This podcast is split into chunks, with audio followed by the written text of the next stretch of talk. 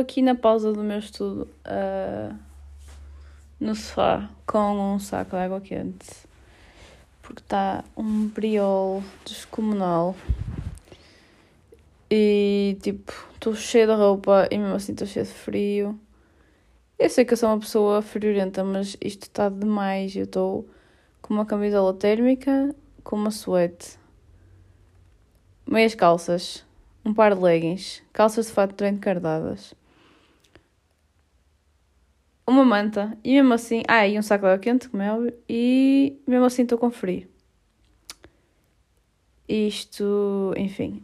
Um, yeah, estou aqui no sofá e tipo, eu desenvolvi um péssimo hábito de ser fisicamente incapaz de estudar numa mesa quando estou em casa. Se eu estou a estudar em casa, ou estou no sofá ou estou na cama. É demasiado esforço mental e físico estudar a uma mesa, uma superfície plana em casa. Eu muitas vezes obrigo-me a sair de casa e ir para qualquer sítio estudar só porque sei que é mesmo péssimo tipo, fazer esta cena. Mas ou é no sofá ou na cama ou não é, se estiver em casa. Portanto, enfim, eu só aceito. Mas, uh, e agora estava no Be Real e hum, vi que boa gente faz, faz isso como eu, tipo, está a estudar na cama ou no sofá, whatever. E olhem, já me sinto melhor. Mas porquê é que será? Eu, porque eu sinto que é tipo. Não sei, é, é acrescentar um estágio de dificuldade. Se eu for estudar, um, tipo, sentado numa cadeira, numa mesa, é todo um outro. Toda uma, toda uma outra barreira mental que eu tenho que ultrapassar. Acho que é isso. Mas enfim. Um, já não gravava há tempo. E não sei, tinha uma certa saudade. Eu gosto de fazer estas cenas quando quando, quando tenho algo para dizer. E um, quem me conhece minimamente sabe que eu gosto muito de analisar e filosofar, mas principalmente analisar e refletir sobre as cenas da vida. E um, é engraçado porque tenho falado disso com já algumas pessoas e porque tipo, não sei, a vida acontece e partilhamos experiências uns com os outros e chego cada vez mais a essa conclusão um, que jovens, acho que à medida que, que crescemos, isso felizmente vai se amenizando mas principalmente jovens, nós temos uma tendência de dramatizar imenso. Ou, vá, nem é dramatizar, mas é. Pá, yeah, quer dizer, é dramatizar, sim. É tipo, é agir com os nervos à flor da pele quando se trata de nossa vida amorosa. Um, parece que qualquer coisinha, qualquer minor inconvenience, qualquer errozito, é muito tirado, é blown out of proportion. Um, naquela fase em que. Estou-me a referir à fase de. em que estamos a conhecer a pessoa e tipo, vamos em dates e não é nada sério, não sei o quê. Isso acontece quase sempre. Já quando. E sei lá, acho que já toda a gente teve experiências assim em que as coisas estavam a correr bem e depois uma coisinha de nada, uma caca, fez com que deixássemos de falar com outra pessoa ou que as coisas ficassem bem tensas, algo assim. Uh, e isso é tão estúpido, tipo. Fazer tipo, da vezes. É tão estúpido, uh, não tem razão de ser. Uh, e nós enfatizamos esses, essas peripécias da vida que são normais, porque nós não somos perfeitos, não é? E damos-lhe um, um peso que não têm, não, simplesmente não têm. Um, e eu acho que o motivo pelo qual fazemos isso, umas pessoas mais que outras, né? mas acho que todos acabamos por fazer, é porque estamos à procura de alguém. Um, não sei, nós, nós achamos que. Nós sabemos conscientemente e racionalmente, sabemos que a outra pessoa não é perfeita, mas acho que estamos um bocado nessa altura. Nós exigimos e procuramos perfeição do outro e de nós. Então, a qualquer coisa que aconteça eh, que prove que ou nós próprios ou outra pessoa não é perfeita, parece que os botões do pânico se acionam todos uh, nas cabeças em geral e é tipo, isto não está a resultar, isto não pode ser, pronto, é melhor acabar, melhor ficar por aqui. Um, porquê? Como assim estás à espera que outra pessoa seja perfeita? Como assim tu estás à espera de seres perfeita? Isso não, isso não é plausível e e qualquer pessoa que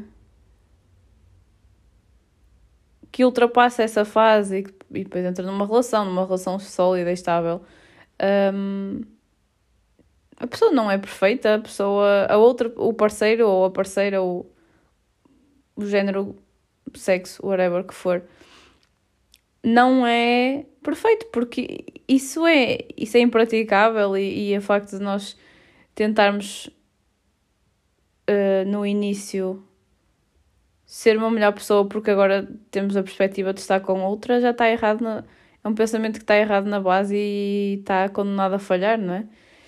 Um, e essa expectativa que nós temos de perfeição, ou de pelo menos de idealização, uh, acho que também tem muito a ver com e paradoxalmente também tem a ver com a nossa necessidade de sermos queridos e sermos amados, porque nós queremos tanto um, que outra pessoa nos veja, nos compreenda, nos ame, nos aceite, que um, acabamos por pôr demasiada pressão e queremos tanto dar o melhor de nós e receber o melhor que acabamos por não deixar o espaço que é necessário para os erros e mesmo não sendo erros, para que as. Qual é que é a palavra certa? Para que as peripécias aconteçam e sejam e.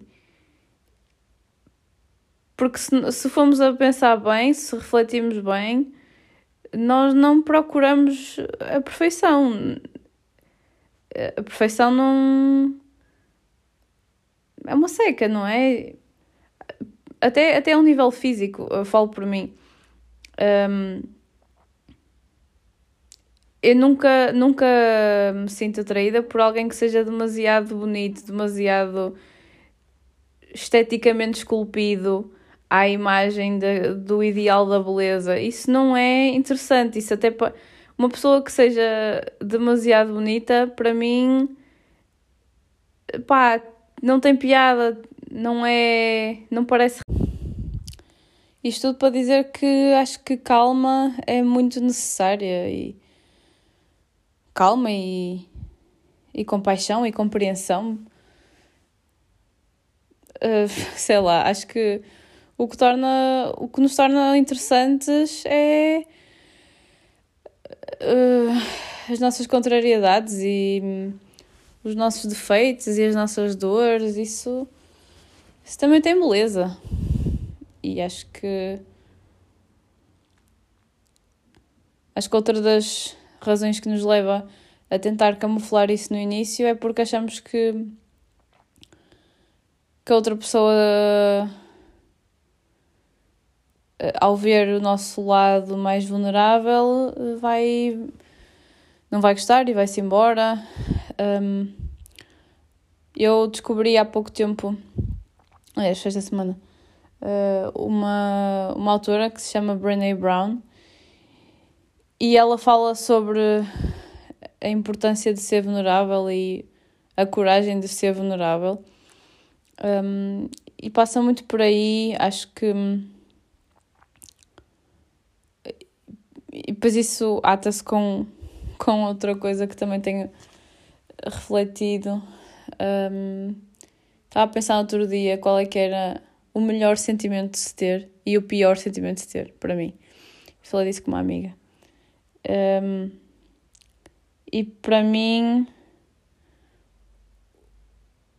a, a pior sensação que há é ter vergonha. É o, aquelas situações em que hum, sentimos-nos tão pequeninos que só queremos mesmo cobrir o corpo inteiro com um cobertor e não sair mais dali, estar no buraco a pensar na estupidez que foi e, e no quão pequenos nós nos sentimos. Acho que isso para mim é das piores sensações.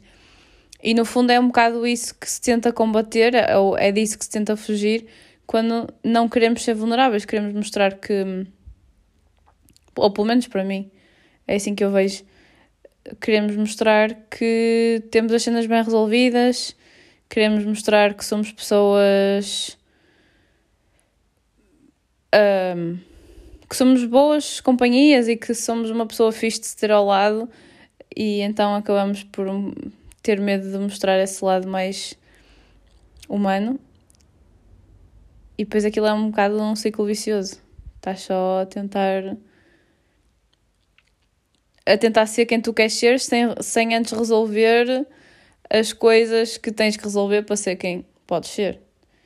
E Yeah, eu acho que pá, é dos piores, das piores sensações de ter é vergonha, mas ao mesmo tempo é um é, é natural. É intrinsecamente humano, sei lá. E eu estou cansada de ter vergonha, tipo, foda-se. Uh, aliás, até o facto de.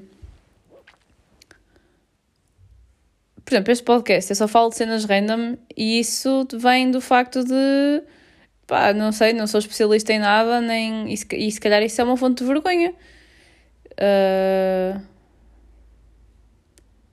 ou, vá, não é, nem, se calhar não é de vergonha, mas não é uma fonte de orgulho. Tipo, acho que toda a gente quer ser especialista em alguma coisa, uh, mesmo que a um nível muito pequeno, e, e o facto de não sermos peritos, não termos um conhecimento numa área, isso pode ser uma fonte de vergonha e não sei. Há boé, boé cenas que nos fazem sentir isso e que não são assim tão grandes, sabem? Acho que é só. Se falarmos isso com alguém, a coisa que nos faz sentir vergonha torna-se mais pequena e perde o poder que tem, e é assim que funciona com tudo, não é? Portanto, no fundo, isso de tentar fugir aos nossos lados menos bonitos, uh, entre aspas, para que a outra pessoa nos aceite, para que a outra pessoa decida, sim, eu quero estar contigo, é, vem de uma vem de um, de um lugar em que não há confiança, não há amor próprio, não sei, isto são merdas bué profundas que eu estou para aqui a falar, estou a mandar umas postas como se soubesse. Mas tenho refletido bastante sobre isso. E acho que se nós aceitarmos que somos humanos e que temos coisas boas e temos coisas más e qualquer outra relação que tenhamos, amorosa, familiar, whatever, profissional, o que seja, vai atrair necessariamente outra pessoa humana com coisas boas e com coisas más e que e vai implicar, eh, sei lá, empenho, trabalho, eh, não no sentido de esforço, mas no sentido de hum, cooperação. E isso é normal e nós não podemos esperar que quando se está a construir uma relação amorosa ou quando se está a ver se se pode construir uma relação amorosa, isso não aconteça também. Não sei, acho que isso, pá, nem nos filmes isso acontece. Essa é uma expectativa completamente irrealista. Yeah. E é isso que eu tenho a dizer em relação a isso. Temos que ter, mas é calma. Está tudo bem, nós estamos bem, está tudo bem. E raramente é necessário ser drástico. Raramente. Quando é necessário, é muito necessário, mas a maior parte das vezes a pessoa é preciso respirar fundo e desacelerar um bocado as cenas. Um, yeah. Mas para acabar a outra conversa, uh, isso é uma pergunta que eu gosto de fazer. Uh, porque acho que diz muito sobre as nossas diferenças de, enquanto indivíduos. é a cena de, aquilo que eu estava a dizer, qual é que é a melhor sensação, o melhor sentimento e o pior. E, um, e então para mim o pior sentimento é mesmo a vergonha e, e o melhor é hum,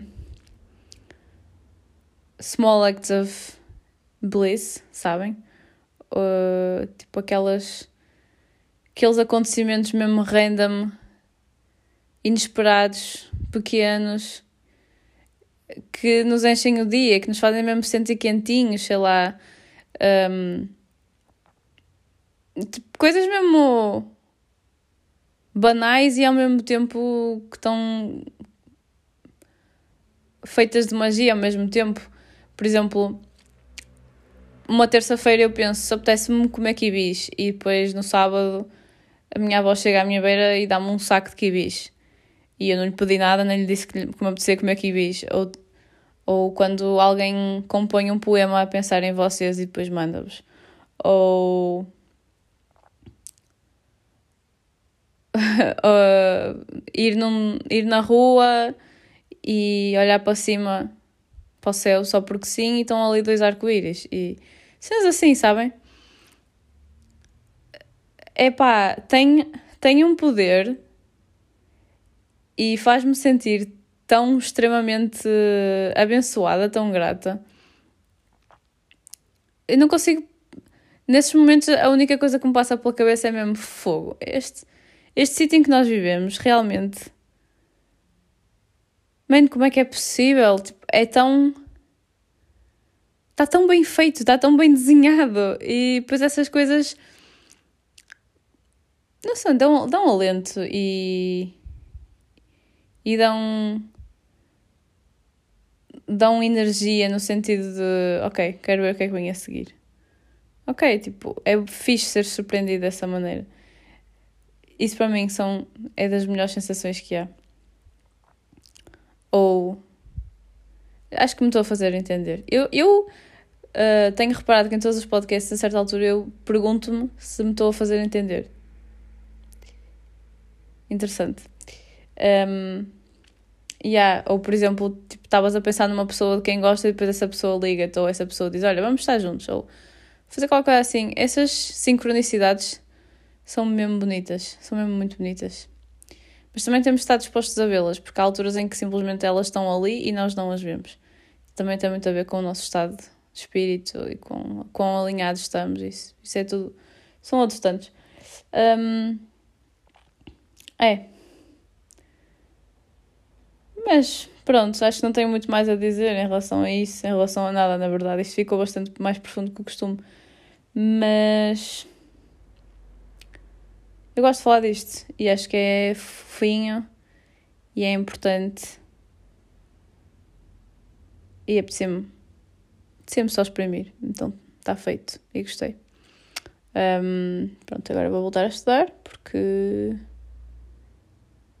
estou a ficar sem desculpas e estudar é um privilégio, estudar é um privilégio, estudar é um privilégio.